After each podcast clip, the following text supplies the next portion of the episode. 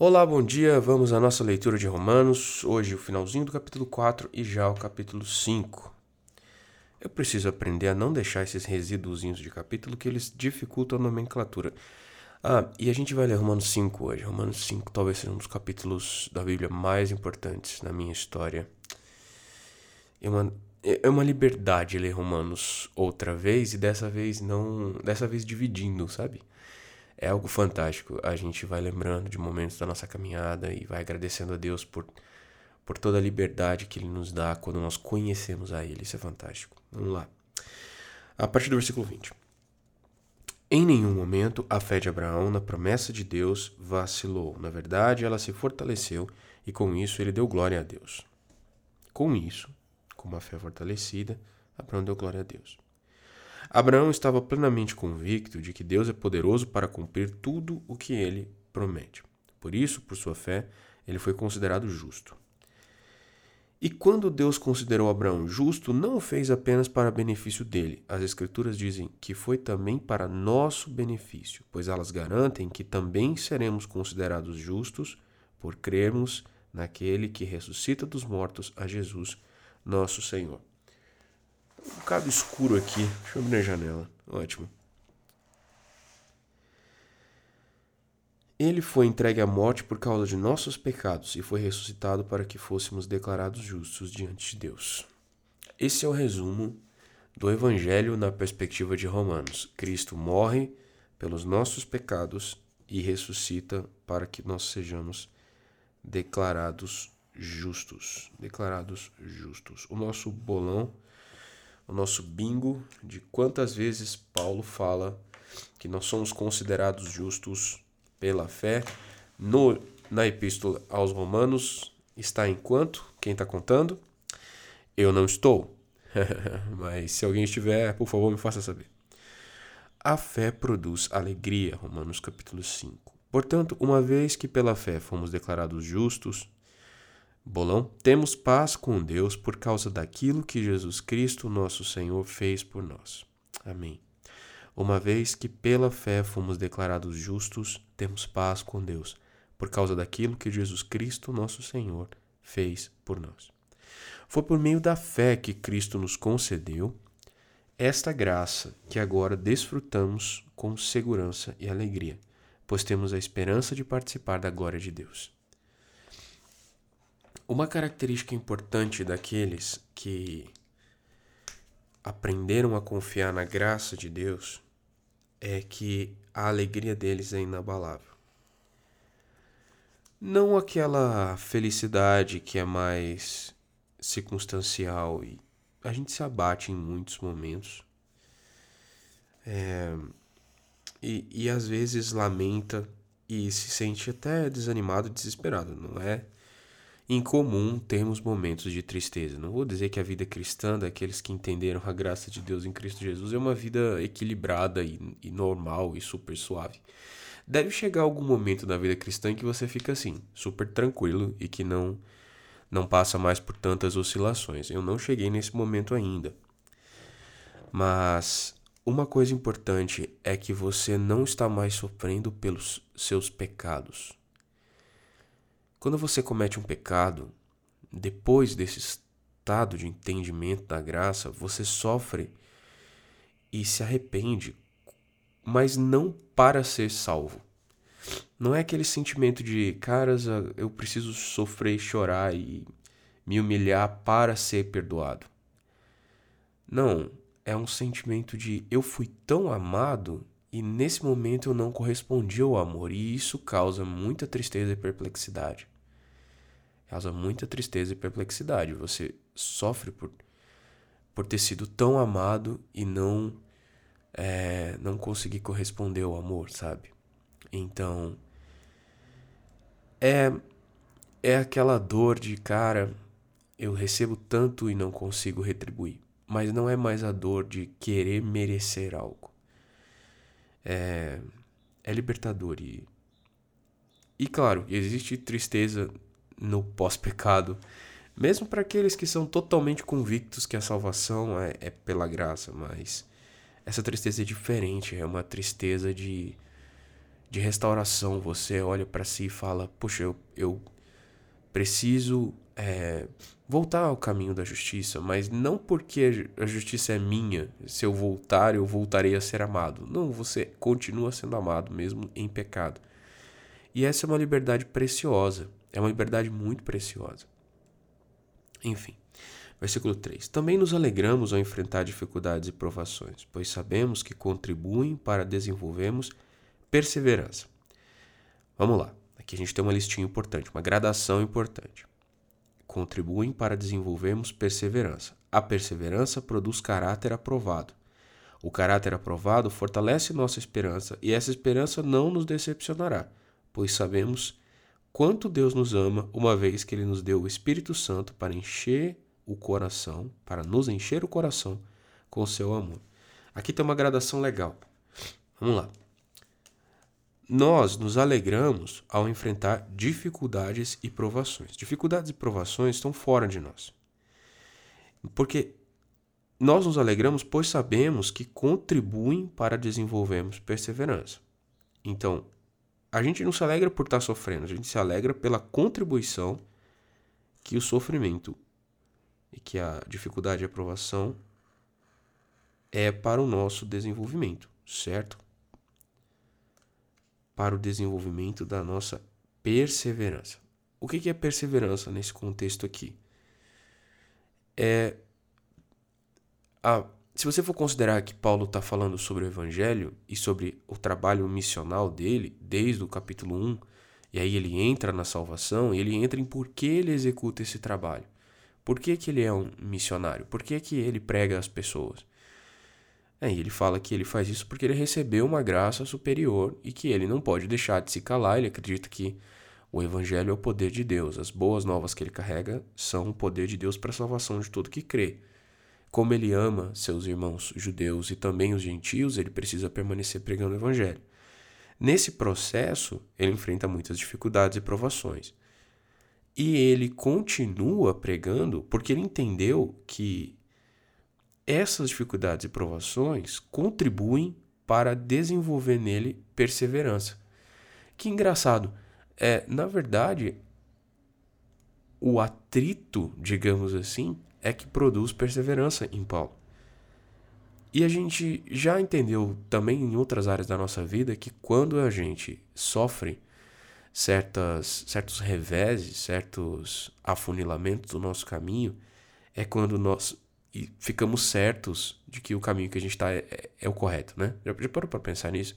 Todas as vezes que a gente enfrenta dificuldades, a gente entende, cara, é, se fosse fácil demais eu desconfiaria. Então, a perseverança é se manter fazendo o que está. Vamos lá, não é tão fácil para vocês que têm tantas atividades e responsabilidades, ouvir 20 minutos de áudio todos os dias a respeito de um livro da Bíblia. Também, é, a pergunta que eu faço é: a perseverança de vocês em todos os dias ler essa porção da palavra tem produzido o quê? Mesmo em dificuldades e provações que vocês têm para poder organizar o tempo, o que, que ela tem contribuído? Tem contribuído em perseverança. Perseverança, para mim, me parece um bom hábito, sabia? Quem gosta de, de trabalhar com desenvolvimento pessoal aí, vai lembrar que bons hábitos demoram para ser construídos. Né? E a gente deve substituir maus hábitos por bons hábitos. A perseverança produz caráter aprovado. Hoje minha alergia tá meio chata, gente. A perseverança produz o caráter. De novo, bons hábitos. Perseverar em praticar a vontade de Deus ou perseverar em praticar aquelas coisas que nos aproximam de conhecer a Deus, no caso que nós estamos fazendo aqui a leitura da Bíblia, vai produzir em nós um caráter melhor. A gente precisa de um caráter melhor. O caráter melhor não é para ser salvo, é para corresponder à salvação que nós ganhamos. E o caráter aprovado fortalece nossa esperança. Tá. Como que eu interpreto isso aqui? É que alguns momentos da nossa vida a gente começa a travar contato com mudanças que aconteceram em nós. nós éramos de um jeito e agora nós somos diferentes. Nós respondíamos de uma maneira uh, iracunda a uma determinada situação e a gente começa a ter mais paciência. Ou antes a gente era é, preguiçoso e agora não é mais. Então, esse trabalho de Deus que se manifesta nas dificuldades e provações, que desenvolve esperança, nosso caráter fica provado. Quando a gente começa a olhar para o nosso caráter mais trabalhado por Deus, a gente começa a ter esperança. É, é como se a gente já estivesse vendo cumprimentos da promessa de Deus, entendeu? E isso vai dando a gente, pra gente mais e mais esperança, mais e mais alegria, mais e mais esperança. Ah, Anime-se quando você consegue ver é, avanços de Deus em você. Anime-se. Essa esperança não nos decepcionará, pois sabemos quanto Deus nos ama, uma vez que Ele nos deu o Espírito Santo para nos encher o coração com seu amor. E aí a gente tem um plot twist. Plot twist é aquela mudança de perspectiva numa história, certo? Até aqui Paulo está falando da gente, de como a gente está escalando para ser melhor, digamos assim, né? A gente se alegra em enfrentar dificuldades, porque essa dificuldade faz a gente perseverar, e a perseverança nos demonstra um caráter aprovado, e esse caráter aprovado nos dá esperança. E aí, no final, a esperança não nos decepciona. Por quê? Porque o amor de Deus enche o nosso coração. O Espírito Santo de Deus enche o nosso coração com seu amor. Quer dizer que no final de tudo, toda a esperança que a gente tem, toda a perseverança que a gente tem, o caráter aprovado, eles não são baseados, eles não culminam em a gente chegar a algum lugar, mas culmina em um coração cheio de amor pelo Espírito Santo. E o trabalho que a gente achou que era nosso, de suportar provações e de ter um caráter aprovado, na verdade é Ele fazendo, é Ele enchendo o nosso coração. Até mesmo a perseverança nossa, que exige um trabalho de caráter, o desenvolvimento do bom hábito de ler a Bíblia, é porque o Espírito Santo age em nós. Então ele continua sendo a fonte de todas as coisas. Se você é, puder grifar, agora nós vamos fazer a leitura até o versículo 11 e a gente vai encerrar por hoje. Mas é, eu queria que vocês guardassem esses versículos, do versículo 6 ao 11, que talvez sejam alguns dos mais importantes na carreira cristã de qualquer um de nós. Aqui é, é, é o resumo do Evangelho de Paulo, ok? Eu vou dizer isso algumas vezes, mas é porque Paulo repete esse conceito algumas vezes. Romanos 6, Romanos 4, 6 a 11. Quando estávamos completamente desamparados, Cristo veio na hora certa e morreu por nós pecadores. É pouco provável que alguém morresse por um justo, embora talvez alguém se dispusesse a morrer por uma pessoa boa. Mas Deus nos prova seu grande amor ao enviar Cristo para morrer por nós, quando ainda éramos pecadores. Você vai achar esse mesmo paralelo, essa mesma linha de raciocínio em Efésios, em Colossenses, em Gálatas. Paulo ele é profundamente impressionado com o fato de que nós não éramos bons quando Deus nos encontrou e nos salvou. E se você for considerar humanamente, Paulo era uma boa pessoa, ok? Ele era ele era ele mesmo fala, né, em, em Gálatas, que ele era superior aos outros da sua idade porque ele era mais estudioso, ele se se esforçava mais e ele conhecia bem a lei, vinha de uma boa família. A família de Paulo provavelmente tinha posses, né, para mantê-lo estudando onde ele estava, estudando aos pés de um dos grandes mestres da sua época, né, na lei judaica. Ele estava se preparando, talvez, para ser um dos líderes da sua religião, sei lá, um dos chefes da religião judaica da sua época.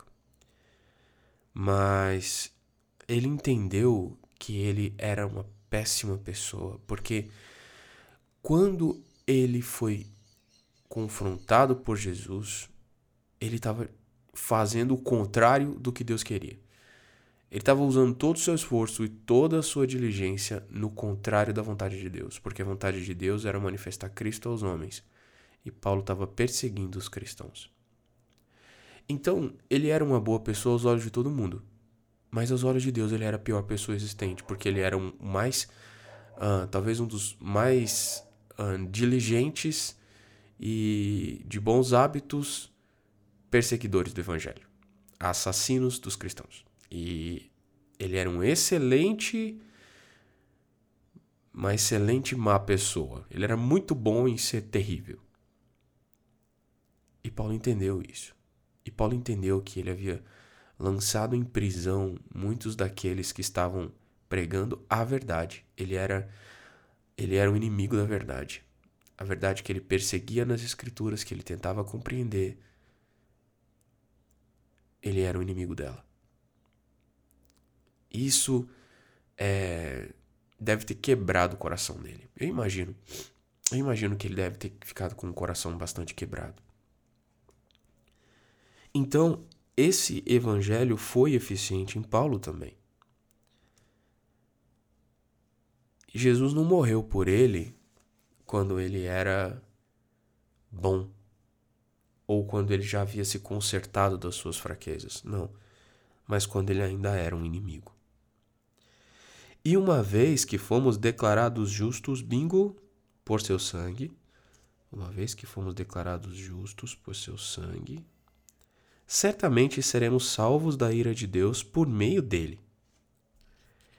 Aqui Paulo está apresentando já uma esperança escatológica, ok? Escatológico é aquilo que se refere ao fim dos tempos, ao fim de todas as coisas, ao, ao dito Apocalipse. Embora Apocalipse não seja uma palavra correta para usar nesse tema, vamos usar por bem do entendimento comum, ok? Ah, Paulo está mencionando a esperança, a esperança escatológica dele aqui, que uma vez que ele foi declarado justo pela obra de Cristo na cruz, no dia da ira de Deus, ou o final de todas as coisas, ele será livre, ele ficará livre da ira de Deus. Isso tem a ver com a esperança escatológica de Paulo. Paulo acreditava no seguinte: a mesma graça que abre a porta nos leva até o final do caminho. E que se Deus nos chamou para a sua obra, ele vai terminar o trabalho dele em nós. E eu faço da esperança de Paulo a minha também. Ok? De novo, não depende das minhas obras, depende da graça de Deus em Cristo. Isso não quer dizer que eu vou ser pouco diligente. Pelo contrário, eu serei o mais diligente que eu puder para que a glória de Deus se manifeste em mim. Não para ser salvo, mas porque já fui. E eu também estou falando isso e vocês podem marcar no bingo.